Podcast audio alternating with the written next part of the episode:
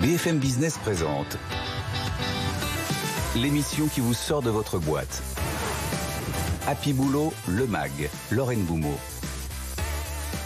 Bienvenue dans Happy Boulot le Mag. Au programme ce week-end, comment recruter, former et garder ses talents dans euh, un secteur bouleversé par, la crise? On va parler de Sodexo. On sera avec euh, la DRH Majda Vincent. Discussion et bonne pratique, vous allez voir. Comparé à une quinzaine d'années, se faire virer à 45 ans, ça n'est plus un échec. C'est même devenu presque factuel. C'est ce que nous dit euh, Benoît Durand-Tisnes, un spécialiste de la transition, mais aussi un auteur. Quand on change d'employeur et qu'on on a plus que 45 ans. Comment rebondir? Écoutez-nous les bons conseils à suivre. Et puis pour conclure, on parlera du recrutement des profils tech, commerciaux, développeurs tous les profils tech sont surchassés. Alors comment les recruter et les garder quand on n'est pas une licorne? C'est euh, Caroline Payou, qui est la cofondatrice d'Ignition Programme, qui viendra nous donner ses bons conseils. BFM Business. Happy Boulot, le MAG l'exécutif de la semaine. Et pour démarrer cette émission, on va parler au DRH, avec les DRH, pour le DRH. Et notre DRH de la semaine, c'est Majda Vincent. Bonjour Majda. Bonjour Lorraine. Vous êtes la DRH de Sodexo France. Avec vous, on va rentrer dans un secteur, la restauration collective, qui a été bouleversé par la crise. Mais on va aussi parler de quelque chose de commun à tous ceux qui nous écoutent et qui nous regardent. Ce sont les difficultés de recrutement. Alors déjà, on va préciser que vous êtes en train de préparer un événement qui aura lieu ce week-end, pour ceux qui nous écouteront, euh, de recrutement national. Vous allez vous installer dans plusieurs villes de France. Tout à fait un événement à dimension nationale pour recruter, c'est ça euh, une de vos solutions pour réussir à pallier Alors une des solutions, effectivement, parce qu'elle ne sera pas la seule. Là, on avait besoin d'aller au contact euh, de nos futurs talents, de leur parler de nos métiers, puisque Sodexo est connu en tant qu'entreprise et on avait envie de leur montrer qui nous sommes en tant qu'employeurs. Et donc, c'est vraiment de montrer les coulisses. Et euh, sur ces journées de recrutement qui ont lieu à Paris le 8 octobre, comme vous l'avez précisé, à Marseille, à Lyon, à Strasbourg, à Nantes, à Bordeaux, eh bien, nous allons avoir des, équipes qui sont là pour montrer leur savoir-faire, leur passion, euh, et de pouvoir transmettre et, et vraiment montrer ce qu'ils sont capables de faire. Donc c'est au-delà d'un forum recrutement, c'est une rencontre. On va montrer tous nos métiers, puisque Sodexo, c'est plus de 150 métiers. Et donc, nous allons pouvoir montrer cette diversité et surtout faire déguster de bonnes choses aussi, des ateliers coaching, des ateliers CV. Donc, ce sera une journée expérience. Sodexo, c'est un peu la stratégie de l'armée. Là, vous allez recruter partout en France, un peu euh, comme dans des centres de recrutement. Euh, vous allez sur le terrain, au contact des gens. Quels sont, euh, si je puis dire, les KPI ou les objectifs que vous avez à cocher pour pouvoir dire ces événements recrutement ont été un succès eh bien déjà ce sera un succès si l'expérience candidat sera exceptionnelle. De par euh, euh, l'environnement, de par le contact, c'est vraiment ce que l'on recherche. Et euh, pour vous donner quelques KPI, c'est qu'on a fait un premier événement test hein, le 26 mars dernier seulement sur Paris. Mmh. Et on a eu plus de 650 visiteurs et on a concrétisé par 100 embauches. et ce qui s'est passé, c'est pas, pas mal, mais ce qui s'est surtout passé, c'est l'après. C'est-à-dire qu'on a été dans la tête des personnes et se sont dit, tiens, Sodexo est un employeur potentiel, je vais postuler. Hmm. Donc, nous avons eu plus de candidatures post-événement du 26 mars. Donc, l'objectif, c'est effectivement à l'instant T, mais c'est aussi sur euh, la durabilité. C'est pas facile, Majda, de résumer ce que c'est Sodexo. Pour le grand public, c'est associé au ticket resto. Pour les salariés comme moi, par exemple, c'est la cantine de midi. Euh, pour d'autres, c'est euh, des équipements ou des services pour euh, les collectivités. Est-ce que vous pouvez nous parler de Sodexo avant la crise et Sodexo en 2022 Qu'est-ce qui a changé? Eh bien, ce qui a changé, c'est que ça a révélé qui sont nos équipes, des équipes engagées sur site, qui sont fières de leur travail, fières de servir leurs collègues qui viennent se restaurer, fières aussi de servir euh, des, soignants, des euh, voilà, différentes typologies de, profils. Mais nos métiers, ce sont aussi, euh, comme vous l'avez évoqué tout à l'heure, c'est l'expertise d'aménagement d'espace, c'est dans, l'événementiel, c'est la maintenance, et puis bien d'autres métiers. Hein. Sodexo, c'est encore une fois plus de 160, 150 métiers, et donc ça a révélé qui nous sommes, qui sont nos équipes et leur fierté au quotidien. Donc euh, je dirais que oui, il y a eu des transformations aussi de métiers qui sont apparues et, bien entendu que l'entreprise se transforme, les attentes des consommateurs et consommatrices aussi. Et eh bien nos métiers, euh, typiquement, on est un peu plus dans la vente, on fait du retail, on ne fait pas que du service. Et puis encore une fois, euh, Sodexo, comme vous l'avez dit, ce n'est pas que la restauration. Majda, si on zoome néanmoins sur vos services de restauration collective, est-ce que la DRH que vous êtes peut nous parler des métiers disparus ou sur le point de disparaître et à l'inverse, ceux qui sont en train de naître ou qui seront une partie de vos équipes d'ici 5 à 10 ans Est-ce que vous avez déjà une vision? Alors, je dirais que ce qui nous paraît là, c'est que on, se rend bien compte qu'il y a une part de l'automatisation qui va arriver. Donc, euh, on, a aussi des, des, outils de traçabilité qui arrivent, de la digitalisation. Donc, euh, on se rend compte qu'il y a effectivement plus euh, de, de, technicité qui va venir euh, être amenée dans, dans ces postes-là. Donc on a des métiers de vente, ce qu'on n'avait pas vu encore quelques années. Donc on fait du retail aussi, on fait de la vente, on a des postes de barista. Donc ça, c'est nouveaux métiers qui apparaissent. Et puis on peut très bien imaginer demain les postes en plonge qui vont encore plus s'automatiser, qui fait qu'on aura des opérateurs euh, de machines. Mm. Donc voilà ce qu'on peut imaginer. Bien sûr, ce sont que quelques exemples si on regarde tous les autres métiers que l'on a au sein de Sodexo. Bon, il s'agit d'attirer les gens. Ça, par exemple, votre événement de recrutement national va euh, y participer. Il s'agit aussi de les garder. Un des sujets euh, de la DRH que vous êtes et de ceux avec qui on échange, évidemment, c'est la rétention. Alors parlons un instant, si vous voulez bien, des outils. Est-ce que vous avez des bonnes pratiques, des choses chez Sodexo que vous avez testé vous et votre équipe RH qui vous permettent de fidéliser des gens qui pourraient, tant au niveau management qu'au niveau euh, employé plus bas dans l'échelle, qui pourraient être tentés de partir soit à la concurrence, soit dans la reconversion? Mmh.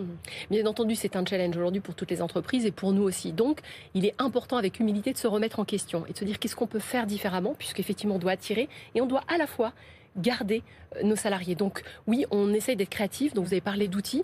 Eh bien nous, on a essayé d'imaginer ce qui pourrait capter, intéresser. Et donc on voit une, vraiment il y a une, une, variété, une diversité de profils. Il y a ceux qui veulent s'inscrire dans la durée dans l'entreprise, qui veulent évoluer. Vous savez, c'est Sodexo, j'ai rejoint l'entreprise il y a un an et demi et je rencontre des personnes qui ont 30 ans d'ancienneté, ça c'est assez exceptionnel. Et en fait, on peut changer de métier en restant dans la même entreprise. En mobilité Voilà, plus de 4000 sites, on peut bouger dans toute la France. Groupe international, on peut aussi aller à l'étranger. Mais au-delà de ça, c'est que dans les métiers, on peut vraiment varier son quotidien. Et donc, euh, typiquement, pour répondre à votre question, ce que l'on essaye de faire en, en en, attendant, on a mis en place un parcours euh, qu'on appelle Cuisinons ensemble. Euh, et c'est quoi? C'est tout simplement pour aider des personnes qui souhaiteraient évoluer à des métiers typiquement de chef de cuisine, premier, de chef de, de rang, etc.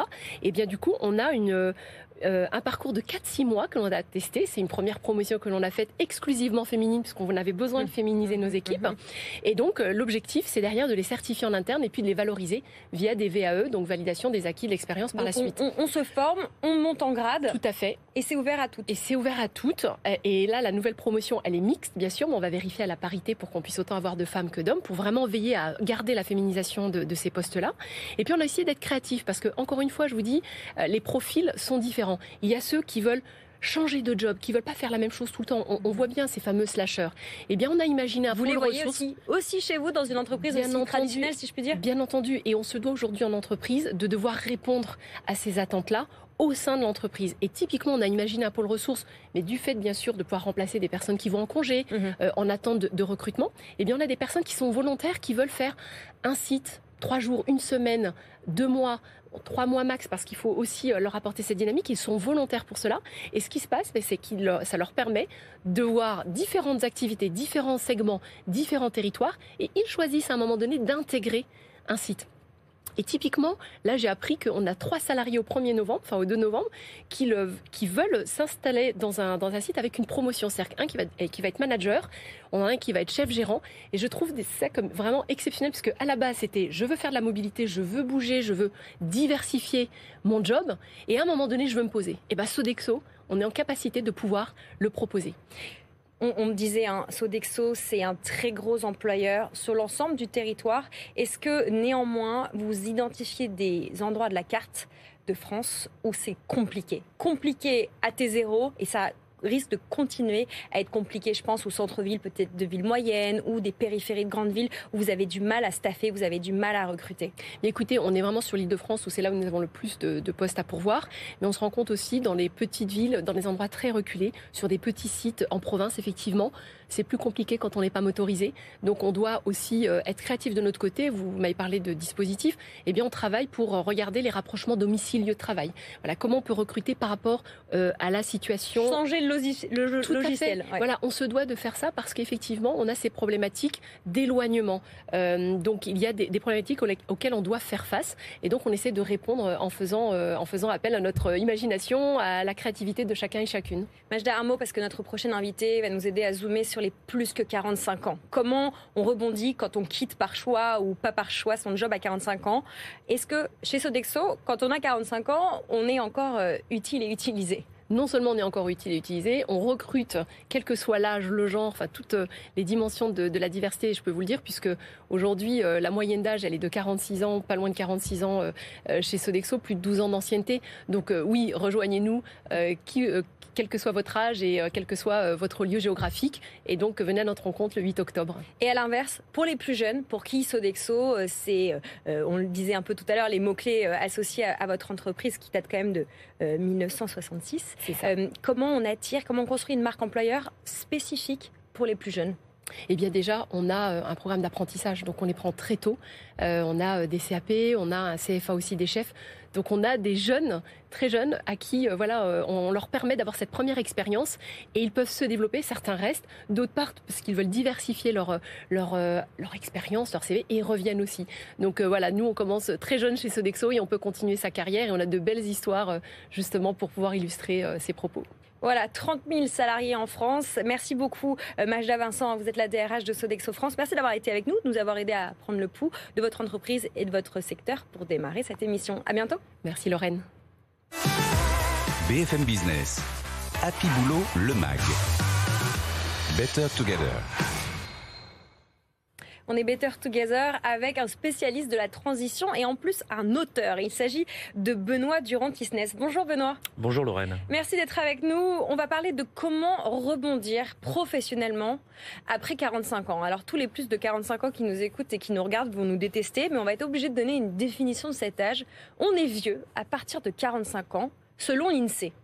Oh, je crois que c'est une c'est une définition effectivement de l'Insee qui est assez euh, qui est assez mathématique pour donner un cap. Mais c'est vrai qu'il y a une espèce aujourd'hui, on constate qu'il y a une, obsolescence programmée euh, des gens qui passent seniors après 45 ans. Voilà, moi ça fait euh, ça fait 7 ans que je suis passé, j'ai pas l'impression d'avoir changé. Alors ceux qui feront le calcul dans la télé pourront connaître votre âge. Très sérieusement, vous publiez un livre, je vais vous faire un peu un peu de promo qui s'appelle Savoir rebondir après 45 ans parce que dans le contexte culturel, économique en France, visiblement 45 c'est un cap.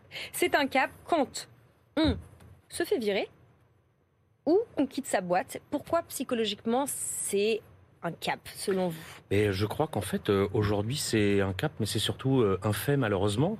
Euh, c'est-à-dire que faut considérer aujourd'hui qu'après 45 ans, ça va nous arriver.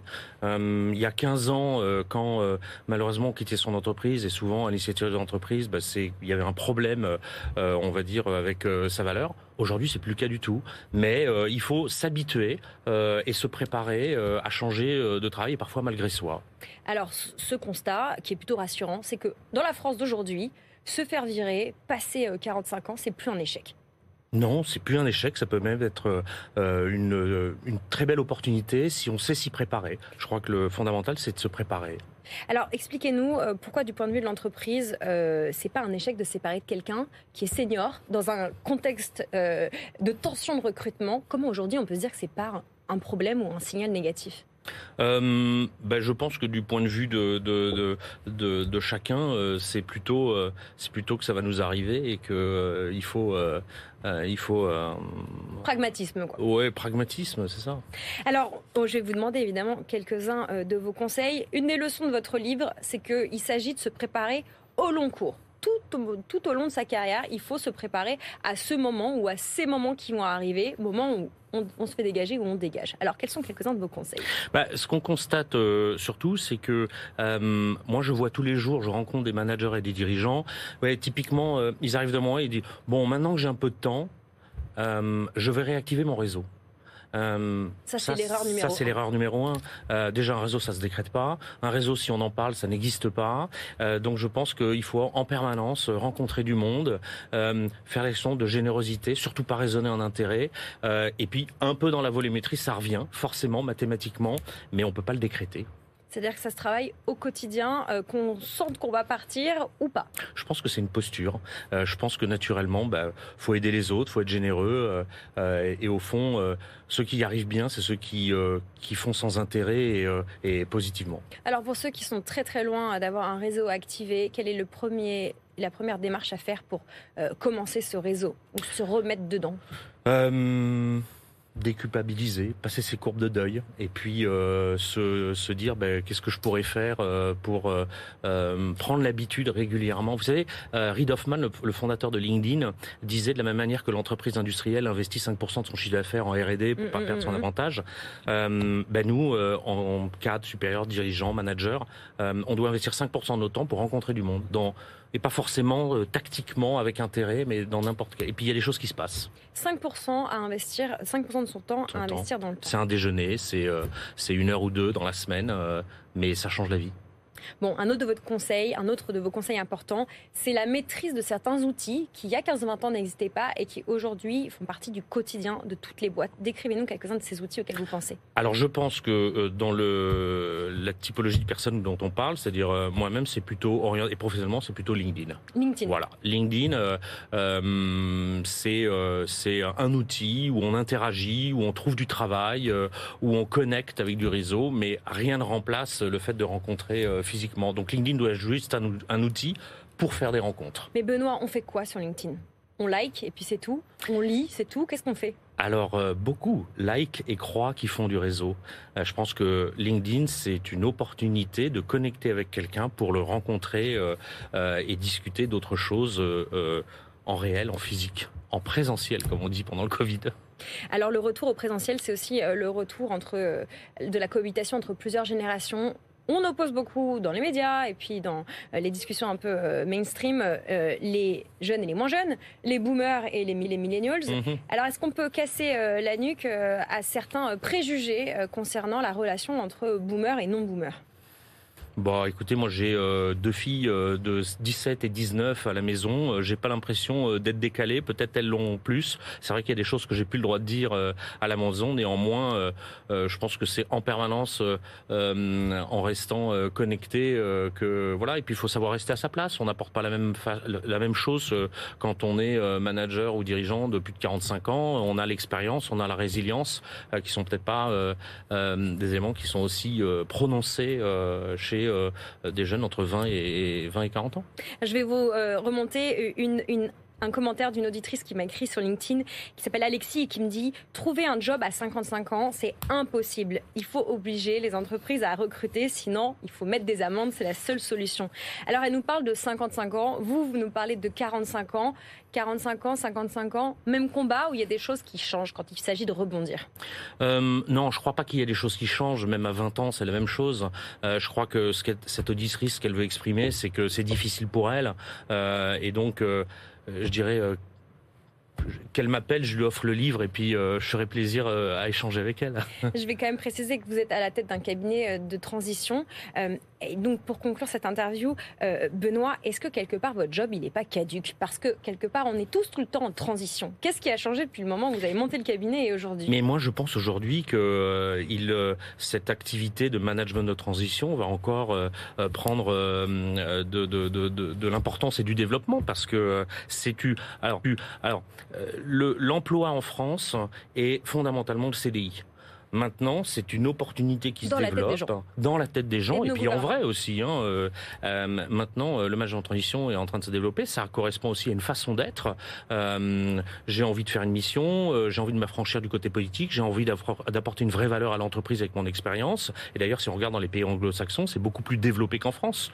Donc il y a de belles années devant nous et c'est une nouvelle façon de travailler.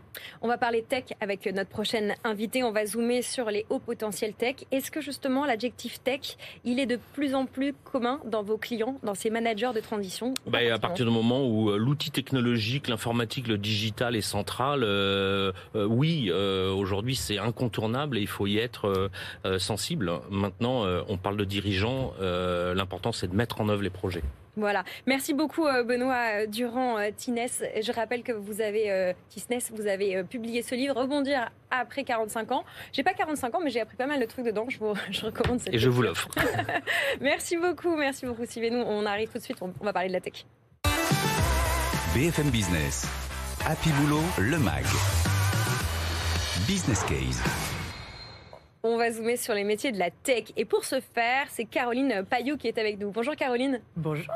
Vous êtes la cofondatrice d'Ignition Programme. Pour ceux qui ne connaissent pas votre structure, depuis 2013, vous aidez les startups à recruter les perles rares à tout niveau de seniorité. Et on est avec vous aujourd'hui pour parler de ces talents tech qui sont particulièrement chassés en ce moment, mhm. sursollicités alors, est-ce que vous êtes toujours d'accord que septembre-octobre 2022, on est toujours dans une logique de sursollicitation de ces talents tech? Il y a une sursollicitation depuis plus de dix ans. Ça ne va pas s'arrêter tout de suite, même si ça va un petit peu se desserrer. Qu'est-ce qu'on entend par talent tech? Comment on peut expliquer à des gens qui ne sont pas dans la tech euh, qu'est-ce que ça veut dire, de qui on parle quand on parle de ces talents euh, à profil technologique? Alors, il y, y a deux types de profils. Il y a les profils dit à expertise tech, ceux qui sont développeurs, euh, product, euh, euh, ingénieurs, ingénieurs architecture. Enfin bon, il y a, tout, il y a pléthore de métiers autour de ça. Et puis il y a les métiers qui sont nécessaires dans les startups tech ou dans les industries de la tech. Et, là, là, il y a besoin aussi de beaucoup de commerciaux, de marketeurs. Donc il n'y a pas que des que des ingénieurs dans, ce, dans cet environnement-là. Des gens différemment, différemment techniques. Différemment techniques, tout à fait. La pénurie, la sursollicitation, vous l'observez sur les deux typologies que vous venez de nous décrire. Tout à fait. Et disons que pour que les startups et les autres entreprises arrivent à fonctionner, qu'est-ce qui est le plus grave? Le fait qu'on n'ait pas de profils techniques, ingénieurs euh, qui sont longs à former ou qu'on manque à T0 de commerciaux, de profils market, de profils produits Qu'est-ce qui est le plus dur, si je peux dire Alors attendez, euh, vous pouvez me la refaire entre avoir, pas, les avoir au démarrage. La pénurie, elle est plus grave pour les entreprises côté tech pur ou côté profils commerciaux, euh, ah, marketing Non, alors de ce point de vue-là, les, les, les profils tech sont les plus difficiles à trouver parce qu'ils sont les plus experts. Et donc ça demande de la formation que tout le monde n'est pas allé chercher. Hmm. Euh, en revanche, euh, ce que disait le dernier euh, baromètre EY, c'est que la, la, majorité des entreprises, des startups qui tech, disent que les, métiers les plus importants pour elles, ça va être les, plutôt les commerciaux, les plus stratégiques. Maintenant, c'est un peu moins difficile à trouver, mais ça reste très très difficile, ça reste très tendu sur le marché des, commerciaux. Du coup, ça donne des salaires un peu élevés qui ont, franchement euh, augmenté euh, sur la dernière année où, la tension est devenue très très forte. Alors avec Ignition Programme, vous êtes bien placé justement pour sentir cette, tension. Si on zoome sur ces hauts potentiels technologiques, on va les appeler comme ça, est-ce que vous pourriez nous faire le portrait robot de l'entreprise idéale qu'ils ont envie de rejoindre, qu'ils ou elles ont envie de rejoindre? En fait, ce qu'ils vont, chercher, euh, c'est différent selon qu'on a des juniors, des, des, jeunes tech qui sortent de leur formation et des gens un peu plus expérimentés les, plus jeunes vont d'abord rechercher euh, de la compétence, de l'apprentissage. C'est des métiers donc d'experts. Hein. Mm, et mm, mm. ce que les entreprises mesurent mal, c'est la nécessité d'accompagner ces formations dans la durée, de créer des opportunités de poste et de créer des perspectives. Donc les jeunes, ils veulent des perspectives de compétences. Les plus expérimentés, eux, veulent de l'impact, du sens, mais aussi des perspectives. Et là, euh, de nouveau, alors moi, ce que je lis, c'est que du coup, il y a deux grands enjeux. Un grand enjeu de formation et vous disiez tout à l'heure qu'on est sur le recrutement, mais en réalité, on est aussi beaucoup sur la formation. Mm. Et je vois la nécessité d'aller de plus en plus sur des euh, structures de formation où on emmène les, candidats et les, salariés dans un dans un chemin de carrière que l'on accompagne pour que les gens puissent bouger en interne euh, et, évoluer. Donc ça, c'est vrai pour les jeunes comme pour les plus expérimentés. Et le deuxième c'est euh, le sens, l'impact. Euh, d'après une étude Monster, 41% des candidats recherchent même ça avant le salaire. Donc la question du salaire, elle est importante, mais elle n'est pas cruciale en France. C'est un peu spécifique à la France, nous sommes de grands idéalistes. Alors Caroline, un mot de salaire pour conclure et un conseil pour les plus petites structures qui euh, nous écoutent. Quand on n'est pas une licorne et qu'on doit recruter, je vous dis n'importe quoi, un lead dev ou un commercial senior, Comment on fait Comment on se vend Vous avez 30 secondes pour me répondre. Moi, c'est un sujet qui m'est cher parce que nous, on n'est pas financé par des fonds. Et j'ai même créé un club d'entrepreneurs rentables qui ne cherchent pas de financement, qui ne, donc ne permettent pas d'aller chercher les mêmes salaires que ceux qui ont euh, euh, des, levées de fonds de licorne. Euh, comment on fait? On, on propose justement un projet qui a du sens. Pour ça, il faut se recentrer sur l'impact, l'utilité qu'une entreprise veut avoir. Ça demande parfois de l'accompagnement. Nous, on travaille beaucoup là-dessus, accompagner des entreprises pour chercher euh, quelle est leur raison d'être, quel est euh, l'impact qu'ils proposent à chacun de leurs salariés et quelles sont les perspectives individuelles de progression qu'ils vont proposer à chacune de ces personnes dans ce, dans ce contexte pour qu'ils se sentent utiles. Je veux dire, on a tous envie de se sentir utile dans une boîte. On n'a pas du tout envie de se sentir un pion au milieu de euh, mille autres collaborateurs. Et la course à la croissance de ces dernières années a un petit peu créé ça. C'est-à-dire, on, on, on gaspille un petit peu et l'argent et parfois les gens, et ça c'est vraiment devenu insupportable, les candidats le savent et ils cherchent l'inverse.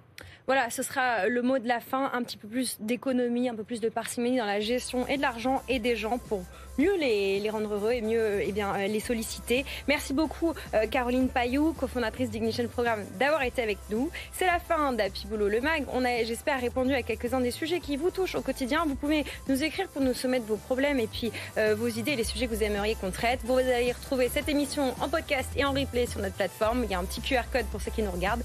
Vous pouvez essayer, il fonctionne. À très bientôt. Merci à toute l'équipe. À la semaine prochaine. BFM Business, Happy Boulot, le MAG. L'émission qui vous sort de votre boîte.